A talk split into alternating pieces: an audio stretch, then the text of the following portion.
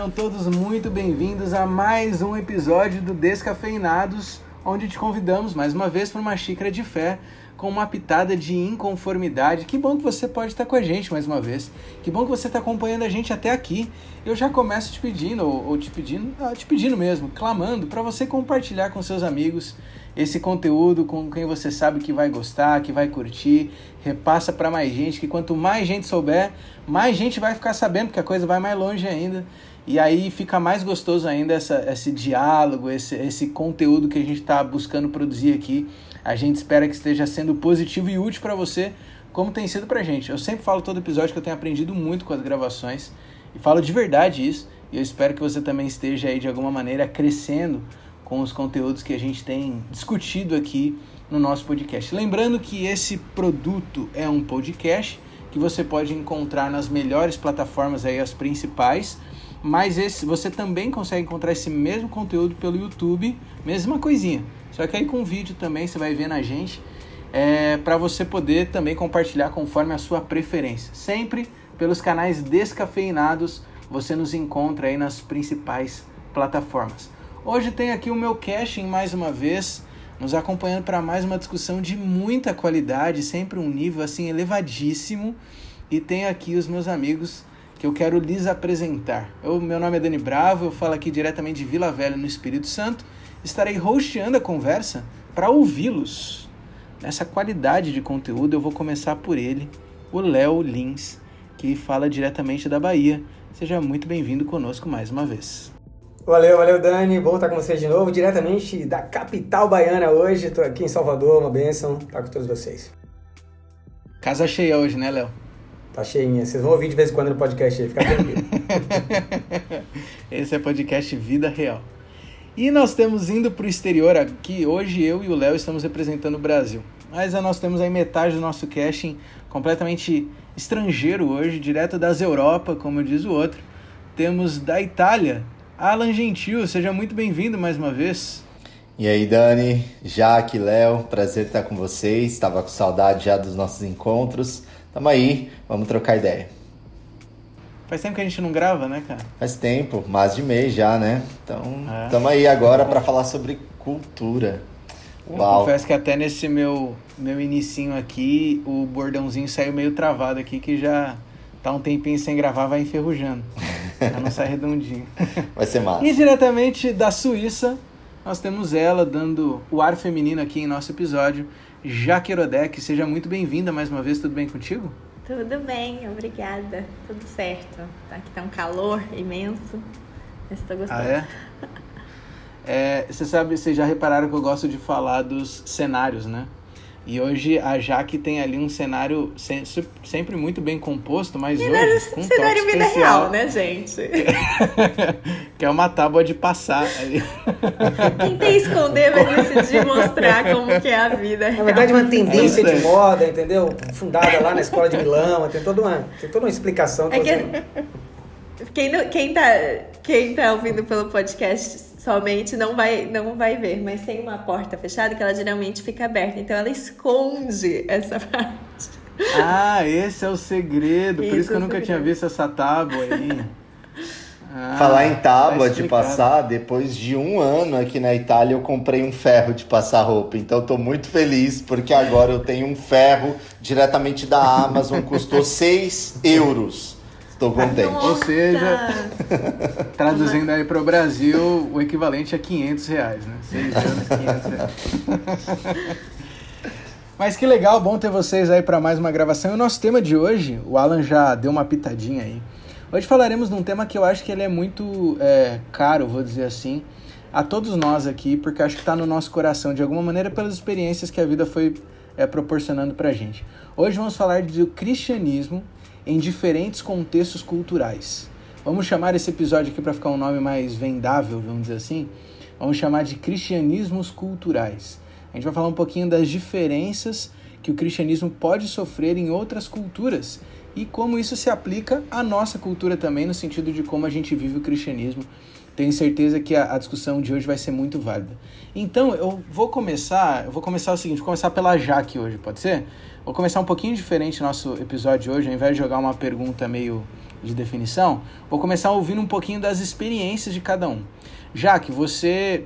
Eu, eu acho que eu nunca perguntei onde você nasceu. Onde é que você nasceu? Eu nasci em São Paulo, capital. Ah, tá. Então você é paulista. Piá de pede? Piá, piá de prédio. Ah, piá de prédio. Eu, eu chamo de guri de apartamento. Guri de apartamento. Foi uma coisa. Então, você é paulista, todo contexto brasileiro de vida, mas um dia você foi para a Suíça, tá morando aí já há alguns, alguns anos. O que, que você tem aprendido aí, o que, que você tem visto da experiência do cristianismo na adaptação cultural, tanto para a Europa em si, como um todo, quanto para a Suíça? E de repente outra experiência já tenha tido aí. Conta para a gente um pouquinho das tuas experiências. As minhas experiências? Ó, eu vou começar numa forma geral, assim. Então, eu fui. Eu consegui ver, assim, um pouquinho, uma pitada de várias coisas. Eu já fui missionária no Uruguai, na Bolívia, já morei no Quênia, na Espanha, na, na Somália, mas daí era um contexto islâmico. É, Nova York e agora aqui, né? Daqui especificamente, eu não. Eu sinto que aqui em algumas coisas se assemelham com a Espanha, com o que eu vi na Espanha, que as igrejas, pelo menos nas, é, a minha denominação é adventista, então nas igrejas que eu ia, a maioria das pessoas elas eram imigrantes como eu. Então é onde eram momentos, era um lugar assim onde as pessoas que estão é, vieram de outro lugar se encontram e você encontrava assim pessoas daquele lugar mesmo, daquela cidade, do país, é, pouquíssimas na verdade, geralmente mais velhas também. E... Mas, mas, eu, mas eu não sabia que você tinha tido toda essa gama de experiência. Você falou um monte de lugar e eu fiquei, caramba, como é que você foi parar nesses lugares? Então deixa eu mudar a pergunta. Então, deixa eu mudar a pergunta. De todas essas experiências que você já viveu culturais aí, em termos de fé, cristianismo, cristianismo, é, cristianismo vai, que é o foco da nossa conversa aqui. Qual que foi o que mais chamou a atenção em termos de choque cultural, em termos de diferença da experiência vivida? Hum, choque cultural. Em, eu, hum, é muito difícil para mim falar, porque de alguma forma, mesmo aqui na Europa, a, a, a, a, experiência que eu tive se assemelha um pouco com a nossa cultura latino-americana, porque muitos, muitas das pessoas são, às vezes, imigrantes de algum país latino-americano. E, e no Quênia também, eu acho que existia uma grande identificação cultural, porque é, eu acho que a gente tem muitas semelhanças assim com é, culturais com várias culturas em geral africana. Então, por exemplo, o Quênia é um país é, predominantemente cristão, né? A maioria da população se identifica como cristã, que é o caso do Brasil também, né?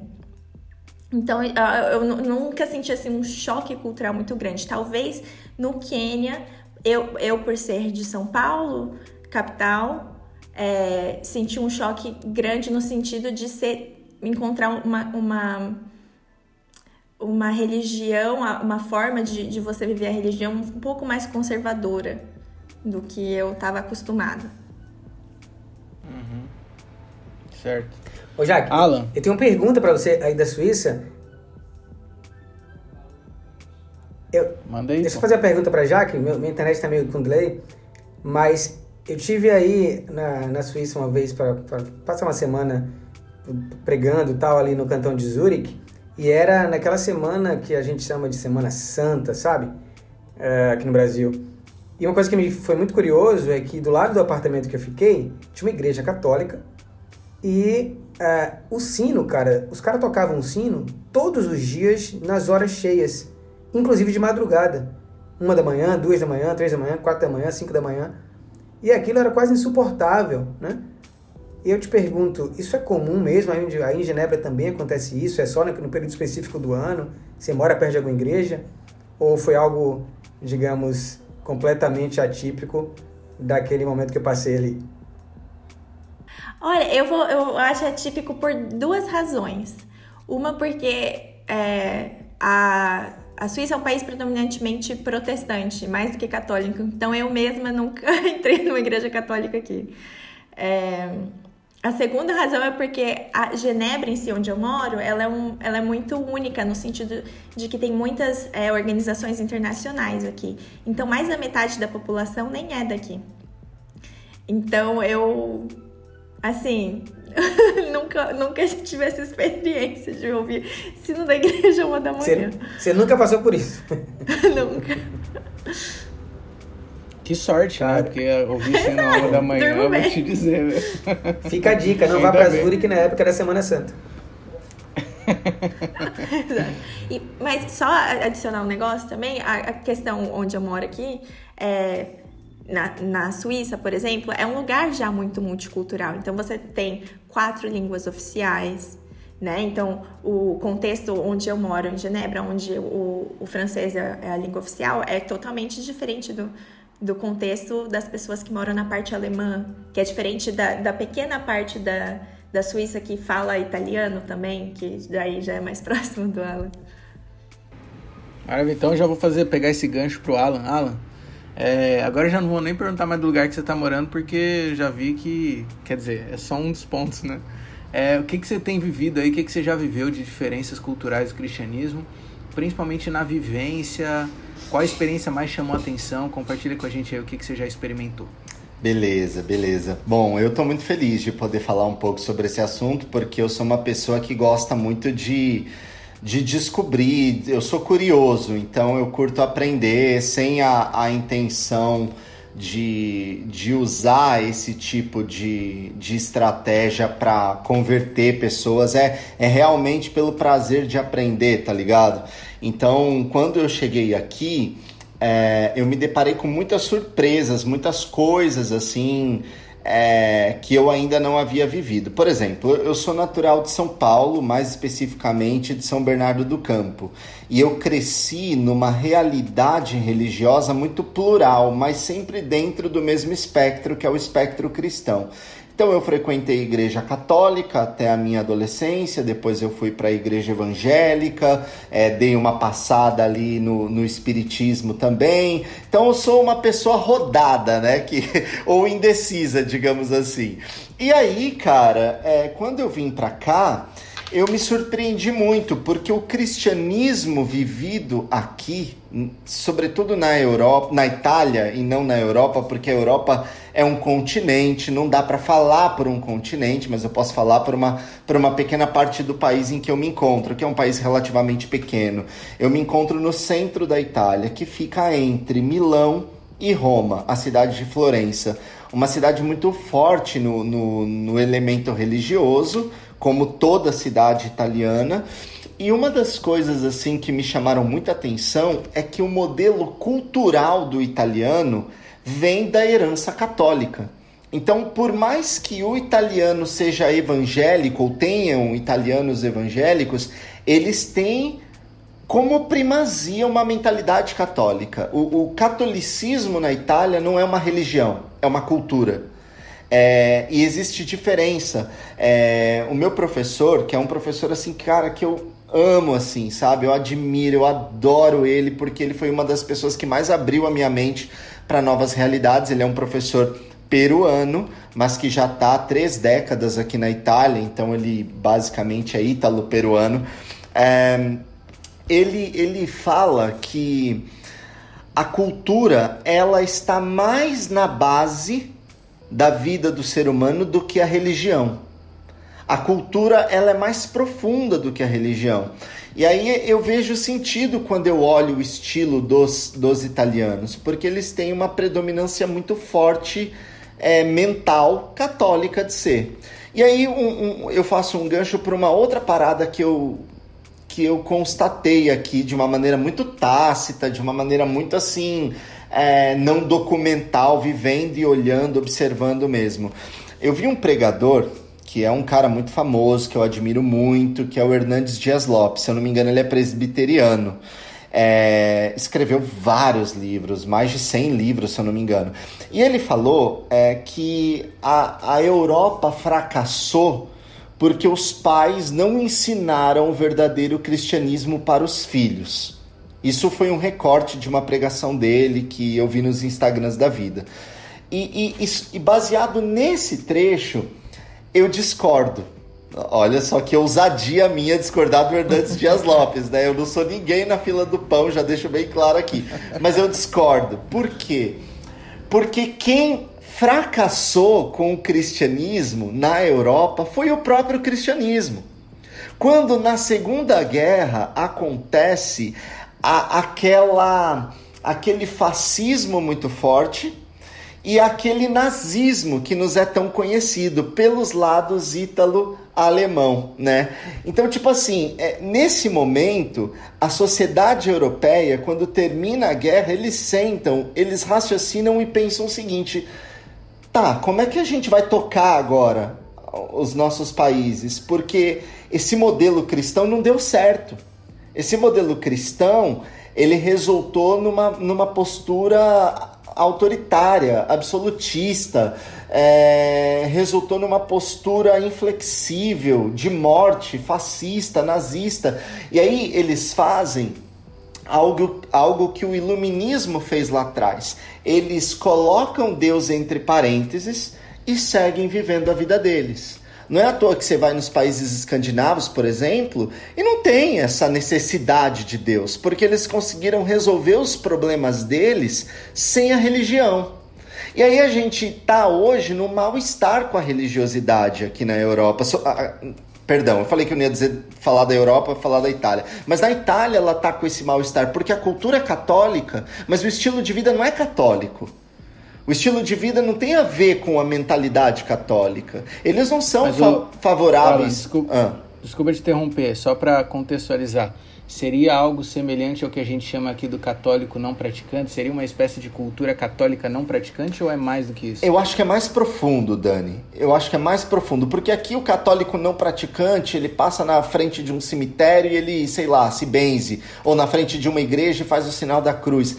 Aqui não, não tem a ver com isso, tá ligado? Aqui a, a, a cultura do catolicismo ela tá atrelada no, no Duomo, por exemplo, que é a catedral do centro da cidade. Ela tá atrelada no turismo, ela tá atrelada no souvenir, que a pessoa vem e ela tem que comprar alguma coisa. Ela tá atrelada no, numa perspectiva diferente, tá ligado? Não é no, no rito mas é algo mais profundo que eu pude notar. Então, para concluir essa, essa digressão minha, cara, eu acho que a cultura italiana ela tem base e solidez na herança católica, mas ela não quer mais viver uma religiosidade. E ela nem tem mais aberto espaço para a espiritualidade, inclusive.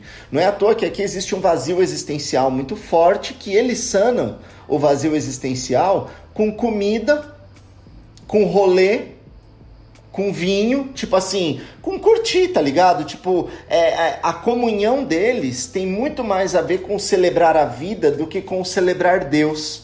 E isso me chamou muita atenção, assim, saca? É, foi uma das coisas. Tem mais, mas eu posso falar mais pra frente aí. Perfeito, perfeito.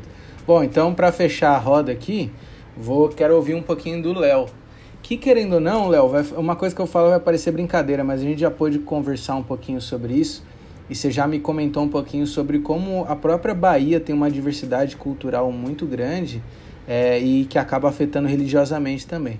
Mas você também teve a experiência de vida como missionário, a Jaque mencionou ali de experiências missionárias.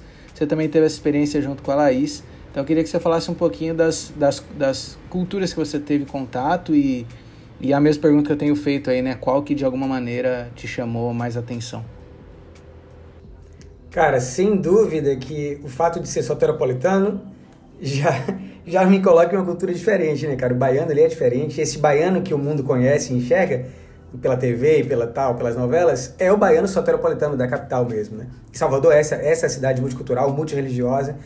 Então, por exemplo, eu que nasci católico, ele é um católico um pouco sincrético, misturado ali com, com axé, né, com, com, com, com o bandismo, inevitavelmente. Eu cresci vendo, sei lá, minha mãe, por exemplo, é, fazer uma reza para Santo Antônio, né, que foi um dia desse aí, dia 13 de junho, mas fazer um caruru no dia do Santo Antônio, ou seja, é uma mescla de, de valores aí culturais que eu cresci dentro dele, né? E acho que isso me aguçou, esse desejo, esse prazer que eu tenho de conhecer culturas, religiões. Já estive em vários projetos aqui em em vários continentes do mundo, de curto período, África, só não fui na Oceania, né? Em todos os continentes a gente já foi, mas vivi de maneira mais presencial, por mais tempo, na Ásia, ah, em uma subcultura bem específica que é a Ásia Central, uma região mais nômade do mundo, e, e islâmica naquele caso, mas que no contexto do cristianismo é quase que 100% o cristianismo ortodoxo russo. Né? Então é uma realidade completamente diferente daquela que a gente está acostumado como cristão. Eu costumo dizer que ah, nós cristãos, no geral, brasileiros, e foi engraçado que a, a Jaque falou um negócio bem interessante, ela falou assim, poxa, nos contextos que eu tive, entre aspas, é, não é muito diferente, ou não foi muito diferente, porque sempre tinha muita similaridade. E essa é uma prova drástica de quanto nós fomos colonizados e quanto esses lugares foram colonizados por um cristianismo europeu, católico, sabe, determinante e que a gente consegue ver essa igualdade em muitos lugares do mundo. Poucos são os lugares que romperam com essa, com essa, digamos assim, essa imposição católica europeia e conseguiram de fato fundamentar características cristãs próprias, ou seja, da sua região, da sua cultura. E a gente vê isso em vários lugares. Essa semana, a Chimamanda, né, acho que é o nome dela, acho que é isso, falou aqui no Roda Viva no Brasil, na TV Cultura, uh, e ela falou uma frase que, que ao mesmo tempo é interessante, mas que demonstra um certo desconhecimento de outro lado. Ela disse que precisamos africanizar o cristianismo, né? no sentido de que trazer valores africanos para uma religião que não é africana, mas que tem hoje centenas e milhares, milhões, na verdade, de africanos, países como Nigéria, por exemplo, muito pentecostais e outras coisas mais. Contudo, esse mesmo cristianismo que hoje precisa ser africanizado, ele já existe no contexto da África de maneira crescente, antes mesmo do crescimento ocidental. Se eu dar um exemplo aqui, sei lá, do Egito. A, a, a história mostra que Marcos pro, provavelmente foi para o Egito, fundou uma igreja cristã lá no século I, ano 40 depois de Cristo, e a partir daí surgiu uma igreja que é crescente, uma igreja copta, é, cristã. O que eu estou querendo dizer é que há elementos do cristianismo no mundo que a gente desconhece, seja na África, seja ah, na, no Oriente Médio, seja na Europa, ali mais não ocidental, digamos assim, a Europa aí que eu tô falando otomana, ali pro lado da Turquia, a Europa russa, né? Os países do leste europeu, com as igrejas ortodoxas, enfim. Uma realidade tão discrepante às vezes que ao nosso olhar ocidentalizado, europeizado, não parece cristianismo. A gente vai olhar e vai dizer, oxe, isso aí é. Isso aí não é igreja que eu, que eu tô acostumado, não. Porque é muito diferente. Foi o que aconteceu comigo quando eu vi, ou fui, pela primeira vez, uma igreja cristã ortodoxa russa, lá no Kirguistão. Né? Ah, começa pelas roupas do cara, né? Aquelas roupas diferentes. Você dá pra ver que é um negócio meio que parece padre, mas é diferente, né? E o formato, e a leitura, e a linguagem do canto que parece gregoriano, mas que não é, enfim, tem muitos elementos diferentes e que nos choca a priori é, quando comparamos com a nossa realidade cristã, que é muito parecida. E aí eu, eu, eu puxo agora para o que o Alan falou com muita propriedade, é que não dá para separar da cultura, sabe? Mesmo nós que fomos colonizados religiosamente falando, inevitavelmente com o passar dos anos fomos apregoando ou, ou internalizando valores culturais que estão aí e não dá para separar. Então essa coisa de cosmovisão cristã, ela é quase uma utopia, né? A gente tem valores cristãos que precisam ser inseridos e contextualizados de maneira crítica dentro de uma cosmovisão cultural presente em cada realidade. E é o que a gente vê em muitas realidades aí do mundo. Falei demais, mas é isso aí. Eu, eu queria fazer uma pergunta para você, Léo, é, porque você introduziu aí a, a Shimamanda no assunto, né? E, e eu acompanhei um pouco da entrevista dela. É, a, achei que os entrevistadores assim não estavam à altura dela, inclusive. Acho que foi assim nossa, eles poderiam ter feito muito mais do que fizeram, extrair muito mais, assim, visivelmente. Mas quando ela fala sobre africanizar o cristianismo, eu queria te perguntar, porque eu acho que você tem uma bagagem bem legal para responder.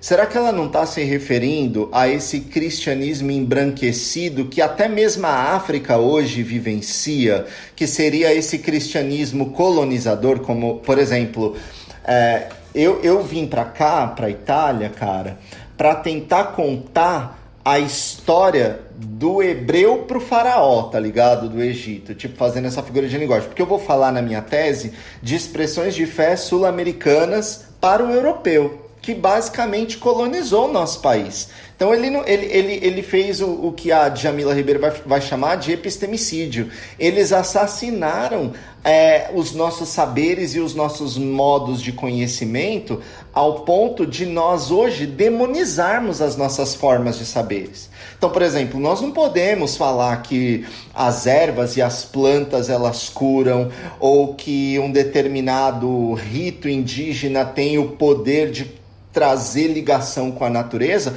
porque isso tudo é demoníaco. O batuque que toca no terreiro, o índio que, que, que bate o pé na mata e o chá que é feito para curar uma dor de barriga, uma dor de cabeça, eles não são mais concebidos pela epistemologia padrão, né, que é esse saber codificado, fruto da ciência moderna. E quando ela fala sobre essa essa questão de africanizar, seria na verdade inf, in, inserir os valores da África no cristianismo ou ou seria basicamente desconhecer que existem esses elementos cristãos na própria África? Quando você foi, quando você vivenciou, o que, que você viu? Você viu uma, um cristianismo negro ou você viu um cristianismo na África embranquecido?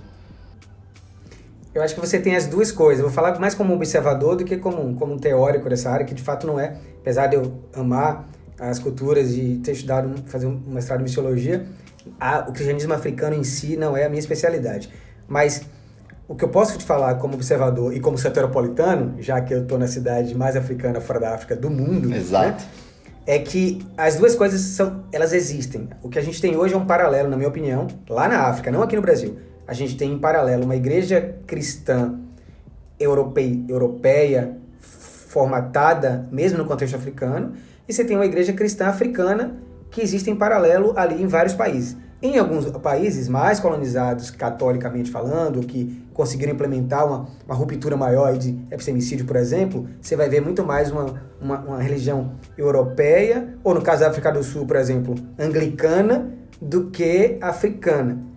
Porém, em outros países, como Etiópia, é, Nigéria ah, e, e, e, outros, você vai conseguir enxergar um cristianismo mais africano, com elementos simples, como, por exemplo, o uso do tambor na, na adoração, né, com músicas com, de ritmo e estilo africano, ou da, do estilo vestuário, por exemplo, com roupas, ah, dependendo do país, coloridas ou com cores específicas daquele país, ao contrário de um terno e gravata europeizado, como acontece é, em outros países. Agora, quando a gente fala de Brasil, aí é um fato o Brasil tem um cristianismo completamente europeu e mesmo em lugares como Salvador, eu estava andando com missiólogos aqui em Salvador, é, passeando ali em Pelourinho e tal, terminou a, nossa, a nossa, nossa visita cultural, digamos assim, eles olharam para mim e falaram assim, Léo, interessante, vocês vivem aqui numa cidade, eles já sabiam, né?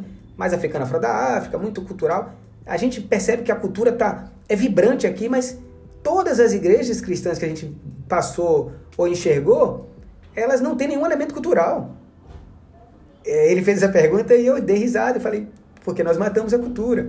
Um dia eu falei para um pastor uh, de igreja cristã aqui no Brasil, né? aqui no, em Salvador, falei, ó, meu sonho é que a gente tenha em Salvador igrejas que cantem louvor a Deus com atabaque e, e, e berimbau, né? E ele chegou para trás assim na hora, tomou um susto, porque a gente nem consegue imaginar é, um louvor a Deus usando o berimbau e atabaque, ou, ou, cantando, ou cantando usando a língua yorubá, por exemplo, né? É uma língua tipicamente africana e etc. E eu, eu aprendi a me apaixonar mais sobre isso de poucos anos para cá que eu passei a ler mais um pouco, entender mais um pouco, mergulhar mais culturalmente, mas eu mesmo fui criado em Salvador sob uma, uma plataforma preconceituosa com os valores africanos. E o, o resultado disso é que você tem hoje um cristianismo preconceituoso ou uma galera de religião de matriz africana também preconceituosa. E o que a gente precisa é quebrar esses preconceitos e entender que é possível ter um cristianismo africano e entender que esses valores não têm nada a ver com ser santo ou ser profano, são valores culturais que podem ser aplicados sabiamente e, na verdade, vão ser muito mais bem difundidos dentro da cultura africana do que o cristianismo europeizado. Enfim, não sei se eu respondi a tua pergunta, mas total, total. eu creio que o que é possível é trazer o cristianismo africano que já existe para tona e não simples e não necessariamente africanizar o cristianismo, entende? Eu queria só pontuar que a gente chegou no nível aqui do nosso nossa discussão que a gente está levantando a mão para falar, já que está levantando a mão, tipo. Não, não, é só para. Posso ir no banheiro. Mas só manda queria... aí, Jaque. Não, só queria é, comentar sobre essa questão, é, justamente assim, da frase da Timamanda, né? Eu vejo eu acho que talvez da forma como o Alan interpreta, no sentido. E, e, especialmente quando a gente fala assim de, de África, a gente tende a colocar tudo num pote só. E a África é em si um continente extremamente diverso. Então, o fato de, por exemplo, o cristianismo ortodoxo no, na, na Etiópia, que, que vai te lembrar coisas que te assemelham com a Igreja Católica, mas ao mesmo tempo eles têm uma raiz, eles têm um, uma raiz relacionada também ao judaísmo. Você tem é, um pequeno povo que guarda o sábado, por exemplo, que e aí, né? A gente, a gente quando a gente vê na Bíblia, né, toda a história faz todo sentido. É, a África em si, então, é, é, é, muito diverso. Então, por exemplo, o contexto da Etiópia, que é bem perto do contexto da, do Quênia são coisas totalmente diferentes. Então, eu acho que quando ela fala de africanizar é, o cristianismo, se, é nesse sentido de ter uma autonomia sobre o cristianismo que você tá é, de seguir, levando em conta as suas raízes culturais, porque infelizmente o que acontece muito e, e vamos, estamos falando assim mais do cristianismo é, evangélico, que é essa questão de, por exemplo, e olha que eu sou missionária, mas é essa questão de vamos levar a mensagem, vamos fazer trabalhos missionários. E você chega lá e você quer aplicar um trabalho, um projeto, montar tudo de acordo com o que você acha que tem que ser, porque você, na sua cultura, é assim. Em vez de ir lá e, e fazer um projeto, montar um projeto junto com as pessoas, o que, que faz sentido aqui para vocês, na realidade de vocês? É... Então eu acho que eu vejo nesse sentido, assim, de de, de buscar uma autonomia, de não ser assim um, um cristianismo de a, o, todos os ritos serem importados de alguém que veio é, simplesmente ali implantar um projeto missionário. E no caso do, do, do Brasil, quando você estava falando, contando, eu achei muito interessante, porque realmente isso tem muita relação com o fato de que é, os, os negros que foram para o Brasil, eles eram escravizados, né? Então, realmente existe assim uma vontade de apagar. Era uma vontade real de apagar completamente a cultura de qualquer um que viesse.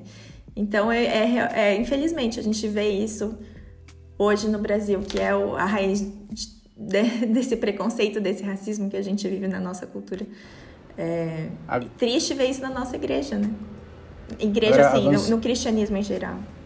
Avançando um pouquinho na nossa discussão em termos de de enfoque da temática em si, é, a gente citou um pouquinho das experiências que a gente, ou que vocês citaram um pouquinho, né, das experiências que vocês presenciaram, experimentaram, com perdão da redundância, viram, testemunharam.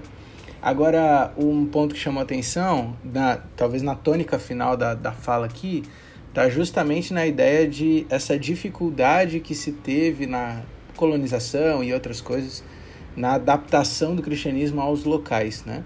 Mas a gente tem experiências, agora indo para um campo um pouco mais teórico, de igrejas uh, de cristianismo se adaptando a culturas locais e ele se formatando, ao invés de ser uma nova denominação nesse contexto que a gente tem brasileiro, é uma denominação cultural, assim, né? Uma denominação nacional. Aí eu vou pedir para o Léo puxar o carro nesse sentido, e aí depois quem quiser vai complementando. Que, que, que, exemplos a gente tem de igrejas, Léo? Você até pincelou um pouquinho, que conseguiram viver essa, essa adaptação à nação, o cristianismo se adaptando a um contexto cultural. É, ao mesmo tempo que é uma adaptação, digamos, uh, cultural, ela é também um afastamento do cristianismo real. Porque, na verdade, ela, é, ela é meio que uma mistura da, da relação igreja-estado, né, que a gente vê em alguns países, onde a religião se tornou algo mais estatal e, e moral, uh, até mesmo cultural, do que cristianismo em si, de transformação de vida, de, e etc, etc. Então você vê, por exemplo, a própria Igreja Ortodoxa Russa, né, apesar do, da Rússia ser um país, o, o leste europeu em si, mais secularizado, né, resultado do, do, do, do ateísmo da União Soviética, após né, toda a queda da União Soviética, queda do Muro de Berlim, etc e tal, você vê um resgate agora, da, da década de 90 para cá, do século passado, dessa religiosidade ortodoxa.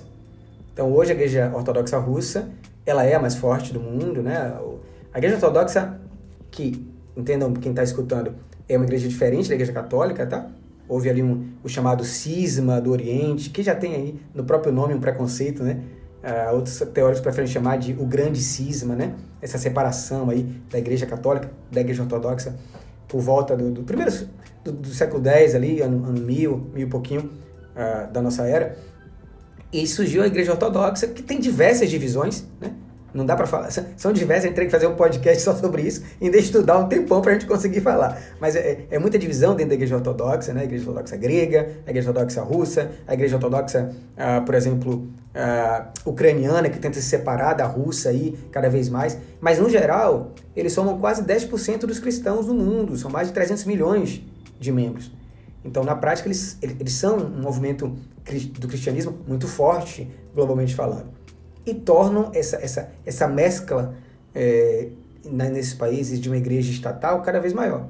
Mas não é uma, uma, uma, uma, característica só da igreja ortodoxa russa, por exemplo. Se a gente fala da igreja luterana, você tem alguns países, como a Dinamarca, que ela é uma igreja do Estado, digamos assim, e está inserida no, na cultura das pessoas, meio que no dia a dia, mas que ao mesmo tempo sem profundidade, ou seja, são ritos. Eles vão à igreja em datas específicas, eles por exemplo, lá na Dinamarca tem um lance da confirmação, né? Os adolescentes com acho que 13, 14 anos têm que fazer a tal confirmação da igreja, né? O, o dízimo, que não é dízimo, mas é tem um imposto específico que é descontado do Estado. Não sei se na Suíça aí, é, já que também já é descontado, mas você tem um valor, um percentual que já vai no imposto de renda ali que é para a igreja, porque a igreja é do Estado, né? O mesmo acontece lá na Inglaterra com a igreja anglicana, que tem na rainha a sua, a sua maior autoridade e esses valores estão tão inseridos dentro da, da, da, dessa relação igreja-estado que o parlamento inglês, por exemplo, tem cadeiras separadas para os clérigos anglicanos darem a sua opinião. Né? Eles fazem parte da construção social da coisa. Logo, ao mesmo tempo que parece ser algo benéfico, poxa, a igreja está tá ali, dentro da, da, da realidade da vida, na verdade é um afastamento dos reais valores do cristianismo, porque as pessoas tratam esses aspectos muito mais como algo simplório, cultural, obrigatório ou meramente é, ritualístico do que uma relação pessoal com Deus que faz diferença na vida delas. Né? Ah, mas então vamos entrar agora num ponto mais analítico da coisa. Porque se ao mesmo tempo a gente descreveu essa dificuldade de adaptação às culturas como algo, num, num, foi pelo menos num tom negativo, e a gente percebe que a adaptação também pode ser negativa, como deve acontecer essa relação então? Eu me lembro quando estava na faculdade, é, eu me lembro de uma matéria, não me lembro qual era a matéria em si, mas tinha uma matéria que propôs essa discussão, né? A relação entre, entre religião e cultura. E, e, e a pergunta sempre é qual deve influenciar qual. Então a religião molda, molda a cultura ou a cultura molda a religião. Como que vocês pensam que deve acontecer essa relação? Até que ponto é bom um influenciar o outro? Como que vocês veem tudo isso? Tipo, qual que é o bom caminho, então? Tem um, um termo que eu aprendi enquanto eu faço aqui os meus estudos que se chama inculturação. É, e esse termo, inculturação, é, me era desconhecido, eu nunca tinha escutado, sabe? Mas quando o, o meu professor, que é o meu orientador, me explicou, fez muito sentido e ele vai utilizar a enculturação como um elemento que ele não apaga a cultura vigente e ele não se rebaixa à cultura vigente. Ele entra na cultura. E essa linguagem, que é uma linguagem chave sociológica, enculturação, na linguagem religiosa nos é mais familiar, que se chama encarnação. É, a enculturação foi o movimento que Cristo fez para com a cultura de seu tempo.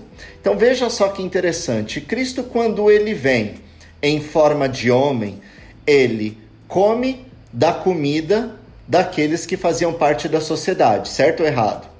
Certo. Ele frequenta os ambientes religiosos que a sua comunidade frequentava, sinagoga, certo? Certo.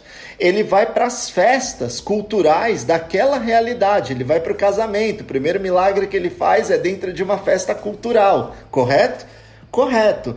O que, que Cristo faz? Ele está se inculturalizando. Com essa inculturação, ele não está se colocando abaixo, mas também não está se colocando acima. Ele está entrando na cultura. Aonde vem a diferença? Ou, de repente, é, a diretriz para nós? A diretriz é que ele não se rebaixa para os elementos negativos da cultura e ele não impõe uma cultura de modo autoritária.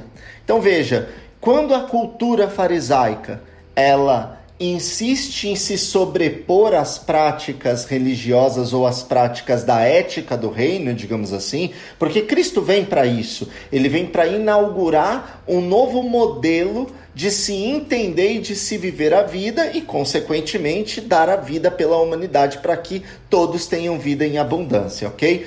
Só que quando ele faz isso, ele não está, de alguma forma, é, impondo à força uma nova cultura. Ele está vivendo, mas não está se rebaixando também, porque enquanto os fariseus diziam que o sábado, se você andasse tantos metros, você estaria profanando, se você pegasse um alimento ou debulhasse o milho, você estaria profanando, se você fizesse isso ou aquilo, ou tocasse um leproso, você estaria em pecado. O que, que Cristo faz? Ele não se rebaixa mas ele consegue, através dessa inculturação, fazer um link, uma conexão com a cultura daquele local. E, e eu acho que é isso que nos falta dentro da nossa, da nossa percepção de cristianismo. Nós queremos muitas vezes, como cristianismo, impor a nossa cultura de um modo autoritário, de um modo que não é inculturar, mas é aculturar né? E aí eu acho que a gente peca nesse aspecto. Por outro lado, existe também um erro muito crasso que a gente consegue ver na própria Igreja Católica, que é o sincretismo. É, é, é, a excessiva é, submissão à cultura local. O que, que o catolicismo faz? O catolicismo, para ele poder se inculturar, ele se subculturaliza, porque ele pega as divindades de cada local e torna essas divindades as suas divindades. Então ele negocia a sua fé, ele negocia a sua cultura religiosa para que ele consiga conquistar, dominar e romper barreiras. Essa é uma das características mais fortes da cultura presente nas religiões históricas. Quais são as religiões históricas? É, cristianismo, hebraísmo e o islamismo são as três religiões históricas que têm como característica uma característica masculinizadora ou uma característica é, machista, que é aquela de penetrar, de romper, de avançar, de conquistar, de dominar. E quando isso acontece, eu acho que a gente vai para um extremo negativo. Por isso que é importante ter esse balanceamento do elemento masculino da religião, mas também do feminino da religião, que a gente encontra nas religiões cósmicas, como xamanismo, taoísmo, budismo, que são religiões que não têm como premissa avançar, dominar. Você não vê um, um, uma caravana, uma cruzada budista. Né? Você não vê uma estratégia de evangelismo é, xamanista. Você não, você não percebe isso. Por quê? Porque não tem. Porque é uma característica de preservação, é uma característica de cuidado, é uma característica muito mais atrelada à terra. Então eu acho que são elementos interessantes a se ponderar quando se fala sobre aculturar, subculturalizar e inculturar. Léo. Cara, peraí que o Léo pediu a palavra. Eu acho que o O Alan foi muito cirúrgico e, eu só vou acrescentar ah, um termo que eu gosto bastante do, do Paul Ribers, que ele chama essa enculturação de contextualização crítica. Ou seja, quando você está diante de uma nova cultura, você precisa se permitir envolver-se nessa cultura, entender essa cultura, isso é a partir de vivência, perguntas, sabe? É, é, é ali com o tempo e vai depender de cada cultura que tempo é esse, para que você aprenda com eles o que de fato são valores culturais intransponíveis, digamos assim, ou que não são necessários serem rebatidos, e o que você pode ressignificar. Eu acho que a palavra especial que a gente tem que, ah, sabe, aprender como cristãos é que muita coisa pode ser ressignificada e não simplesmente banida, né? Cristo pegou um dos símbolos mais importantes, ou talvez o mais importante do judaísmo, da Santa Ceia, né? E ressignificou o símbolo. Falou assim, ó, esse pão aqui agora, ele não lembra só o Egito. Ele, esse sangue, esse, esse vinho aqui não é do cordeiro que foi morto lá para botar no umbral da porta. Ele é o meu corpo, ele é o meu sangue, e vocês vão fazer isso em memória de mim. Então ele ressignifica um símbolo eterno do judaísmo para trazer um novo conhecimento, não simplesmente jogou fora e trouxe outro símbolo. Né? E a gente precisa aprender a fazer isso cada vez mais. Eu brinquei aqui há pouco quando o Alan falou que um italiano passa numa frente da igreja e se benze, né? Porque o que é que o catolicismo. Eu não entendo o catolicismo. O que é que a gente, às vezes, como protestantes, faz com símbolos católicos, né? Eu nasci baiano, católico, né? Para mim, fazer o sinal da cruz aqui é a coisa mais simples e mais normal do mundo. E a gente pega isso e demoniza. Assim, meu Deus, o pastor Léo Lins acabou de se benzer lá no podcast. Vamos torná-lo herege, né? Mas o que é o símbolo? Que significa a cruz. A cruz que é o maior símbolo do cristianismo. Então a gente, ao invés de ressignificar o símbolo e ensinar que ele tem um valor específico e que não há nenhum problema cultural em fazê-lo, desde que você entenda o significado dele, a gente ignora, demoniza o símbolo e assim a gente faz com várias outras coisas, símbolos musicais, símbolos estéticos, uh, arquitetônicos, etc, etc, etc. Quando a gente deveria fazer o contrário, conseguir aproveitar o que é aproveitável e detalhe, a maioria das coisas são aproveitáveis e ressignificar outras coisas que não são aproveitáveis. E algumas poucas coisas é que não vai ter outra forma a não ser fazer as pessoas aprenderem e aos poucos incluírem aquilo na sua cosmovisão. Uh, termino com uma frase de, de, Charles Kraft, um antropólogo moderno, que ele diz que eh, esse livro, enfim, traduzindo aqui a frase dele para o português e, e parafraseando, ele diz que nós precisamos ser biblicamente fiéis e culturalmente relevantes. E detalhe, se nós não formos culturalmente relevantes, nós não estaremos, estaremos sendo biblicamente fiéis. Ou seja, não se faz Bíblia, não se faz teologia fora da cultura. É impossível. Muito bom, eu gostei da voz que você fez também, viu, Léo? Você daria um bom vendedor de pamonha. Muito bom. Ô, Jaque, o que, que você pensa de tudo isso? Eu penso. Se você for pensar, se a gente for parar para pensar na questão da revelação, né? O que é a revelação? Se não uma adaptação de uma coisa que a gente não compreende para o que o ser humano vai ali compreender, né? Naquele momento, sempre considerando. E a revelação, ela, ela se dá de através da história, né, de, de formas diferentes, também usando é, elementos culturais. Então, eu acho que a ideia de, de, da gente pensar um cristianismo que está de alguma forma desassociado com a cultura de um determinado contexto é absurda, não existe isso. Então, eu, eu, eu, meu mestrado foi em comunicação social, mas a minha especialização foi em interculturalidade. Eu tive muita, muita sorte quando estava fazendo mestrado que o, o meu professor, ele era, assim, um dos caras mais conhecidos da, é, sobre o assunto da interculturalidade. Eu nunca vou esquecer dele falando, porque a, a ideia da interculturalidade é que você você existe o que é existe o que é multicultural, que a gente conhece como multicultural, aquela aquela coisa de muitas culturas convivendo no mesmo lugar, mas isso não quer dizer que elas têm uma linguagem, né? Que existe alguma, alguma conexão. Significa que elas estão ali. Mas toda toda a relação intercultural, ela é uma relação de negociação. Não, não tem como. Você tem que negociar coisas. Eu e a outra pessoa.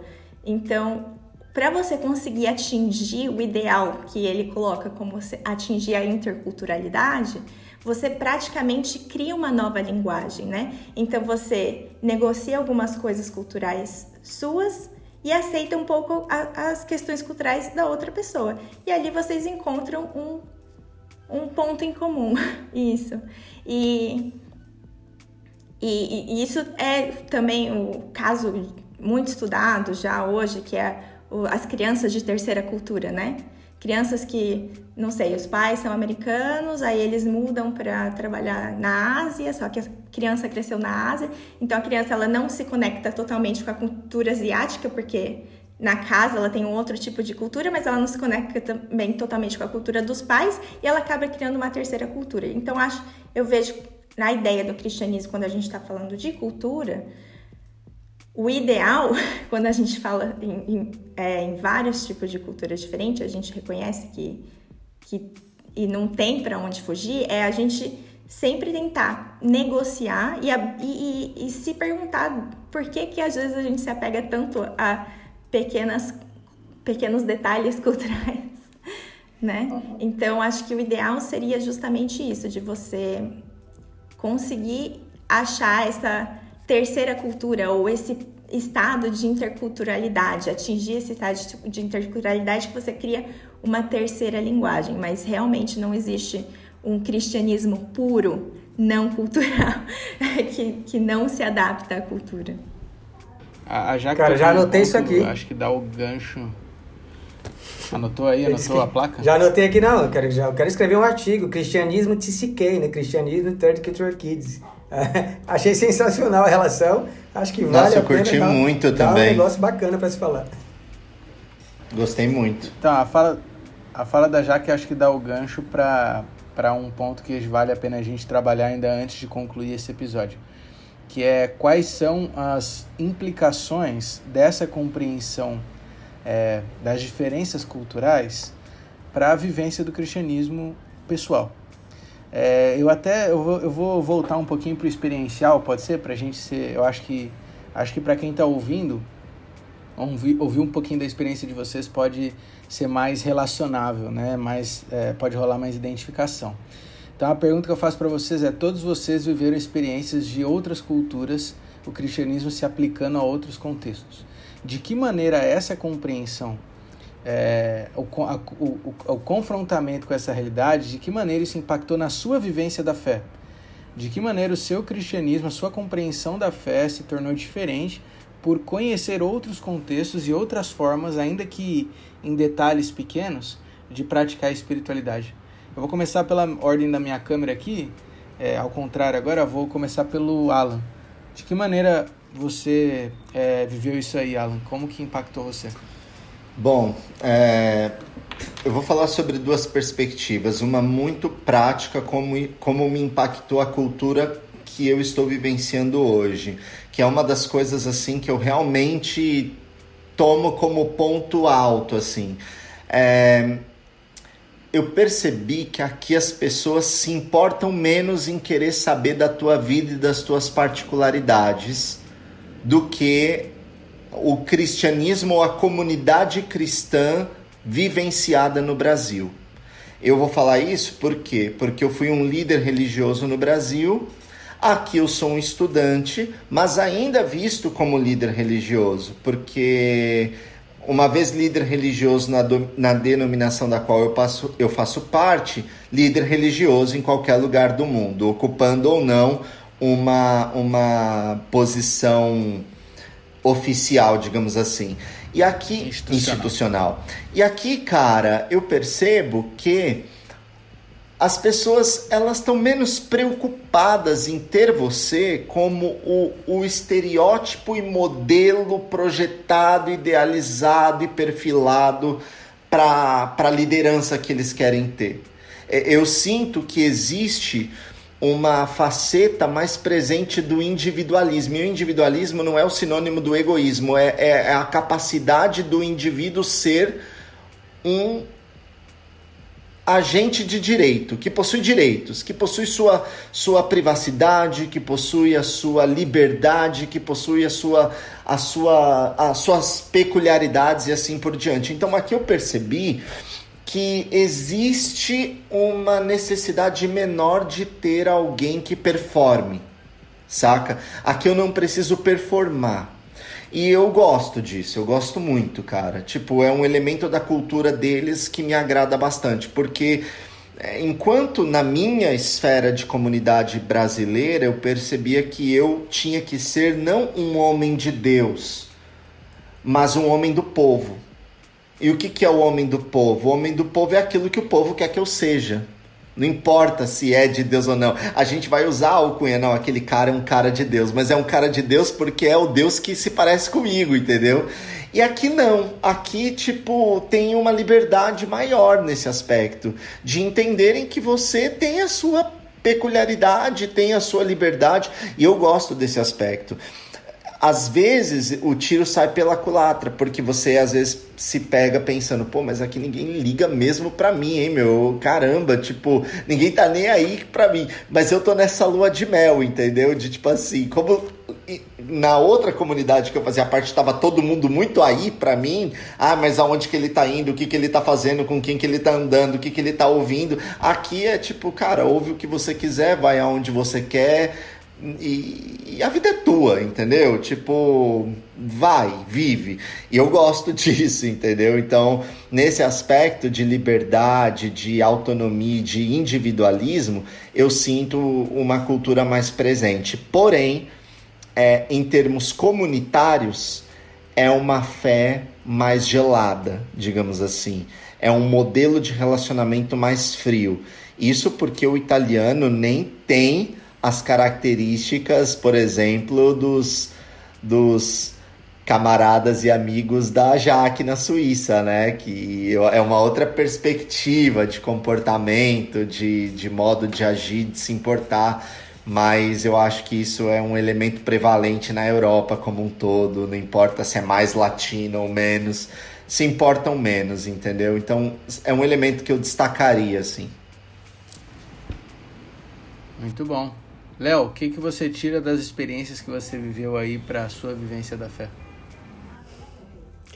Cara, eu diria que eu vi experiências bem diferentes e mais diferentes ainda lá na Ásia, né? Eu vivi mais tempo na Inglaterra e, de, e mais tempo ainda no Kirguistão, mas a grande diferença de viver num país não cristão e sobretudo não ocidental foi perceber que há vários cristianismos.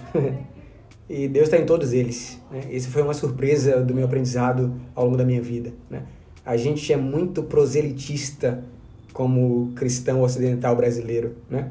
É a nossa verdade, os nossos conceitos doutrinários, as nossas realidades culturais, bem subculturais, a verdade, é que são a verdade. Né? E embora a gente, cada um professe uma fé nas suas diversas religiões, ou dentro do cristianismo, é, eu acho que é uma beleza cristã que pode ser costurada em todas essas esferas. E aí eu aprendi outra coisa que é o não julgar, né? que não cabe a mim convencer o outro, sabe essa esse, esse aprendizado que a gente tem, sobretudo nós mais religiosos, assim, essa, essa necessidade apologética de estar o tempo inteiro defendendo a fé e tentando convencer o outro, ela é desnecessária em alguns contextos, porque mais importa uma apologética de Cristo vivenciada na prática. Do, porque você não pode nem falar. Então, aqueles que estão aí, que são eufóricos, apologetas, ele não conseguiria nem ser cristão em alguns lugares. Porque ninguém vai escutá-lo, ele nem pode falar. Ou ele vive o cristianismo baseado na Bíblia, vivendo Cristo e tentando transmitir isso às pessoas, ou ele não vai pregar de jeito nenhum. Né? Então eu desaprendi esse valor apologético hoje que eu acho desnecessário no nosso contexto aqui de pescar no aquário brasileiro, sobretudo. E por fim, e talvez mais importante, né, eu aprendi que existem uma irmandade gigante em outro aprisco, né, cara? João 10, 16, Jesus falou que ah, eu tenho ovelhas de um outro aprisco, né? Então tira da tua cabeça essa ideia de que o aprisco só é essa, essas ovelhinhas que você enxerga, né?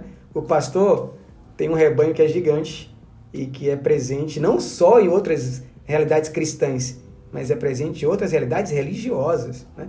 que é muito mais abrangente. Perfeito. Jaque, sua experiência aí, o que, que você tira de tudo que você já viveu até aqui?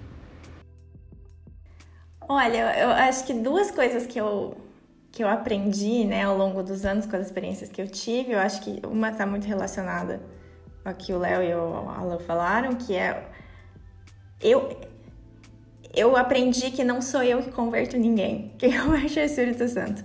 Então, o que, que eu posso fazer é viver de acordo com aquilo que, que eu sei que é o correto, em questão de princípios.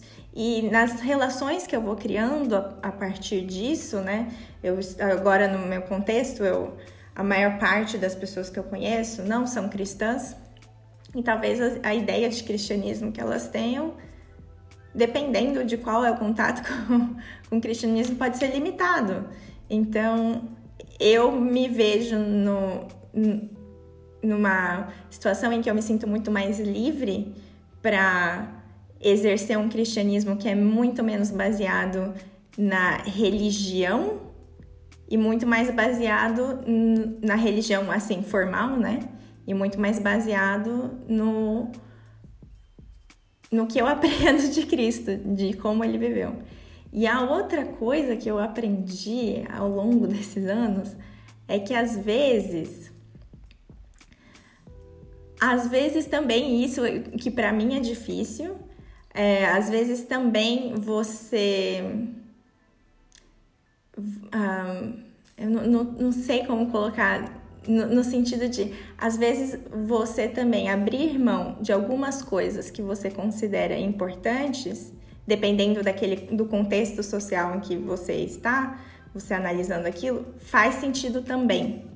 Então, tudo vai depender, e eu acho que esse é a, o difícil, né? Porque em alguns lugares eu me sinto mais livre, em outros lugares, não necessariamente que eu perco minha liberdade, mas eu faz sentido eu escolher coisas que, que eu me privaria em alguns momentos então eu acho que é essa, essa nuance de, de viver o cristianismo sempre lendo a sua realidade. Isso eu não tinha muito. Na minha visão, eu tinha uma visão muito estruturada de como que era viver o cristianismo e era aquilo que eu aprendi na igreja e vamos lá. Mas hoje eu já aprendo a entender como eu devo viver meu cristianismo lendo a realidade na qual eu estou inserida.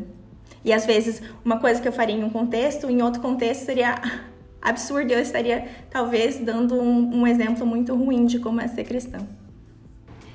Marcos 16,15 fala pra gente que nós devemos ir por, por todo mundo e pregar o evangelho a toda criatura. Mateus capítulo 28 vai dizer que o evangelho deve ser pregado e os discípulos devem ser feitos de todas as nações.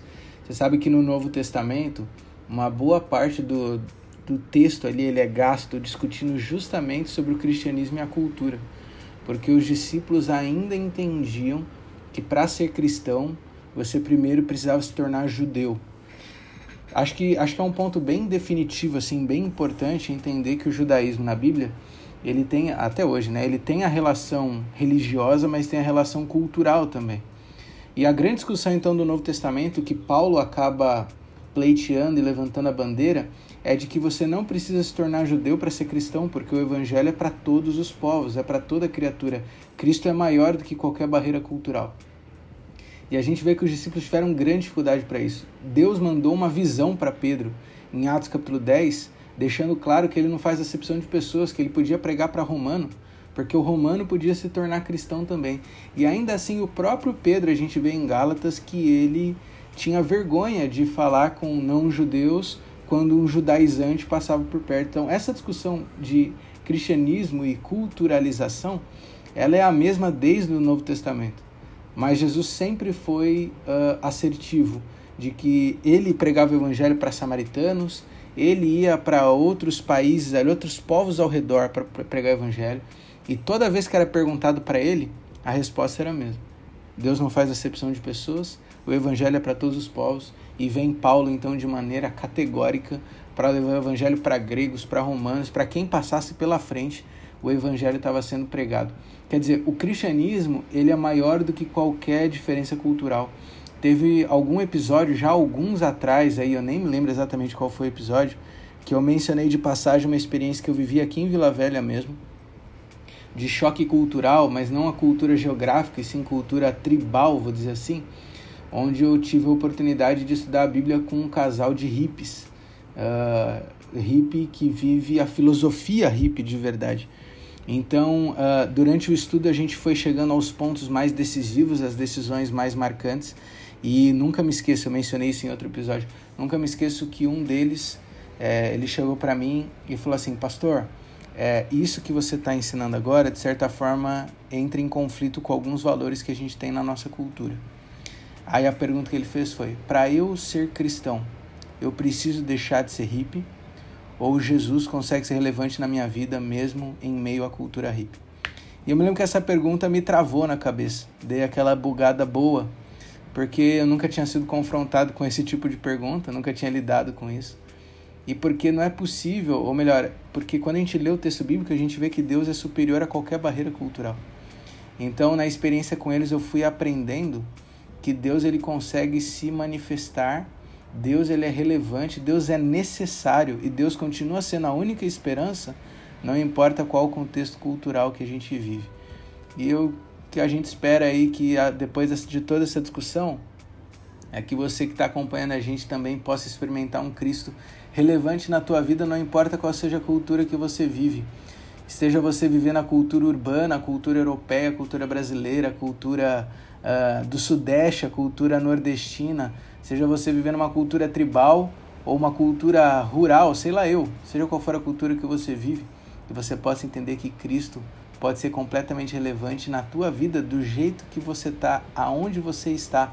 Cristo pode ser relevante aí também, porque Cristo é superior a qualquer barreira cultural. Se a gente parte do pressuposto que foi Deus que criou a diversidade humana, sem dúvida alguma a semente da diversidade cultural também foi Deus que plantou. E talvez seja justamente nessa diversidade, como diz 1 Coríntios 12, que a gente consegue adorar a Deus com mais intensidade. Que você possa viver então esse cristianismo também. Obrigado por ter nos acompanhado em mais uma discussão. Obrigado, Casting, aí, por estar tá abrilhantando nossa discussão de hoje. A gente se vê no próximo episódio. Até mais. Valeu.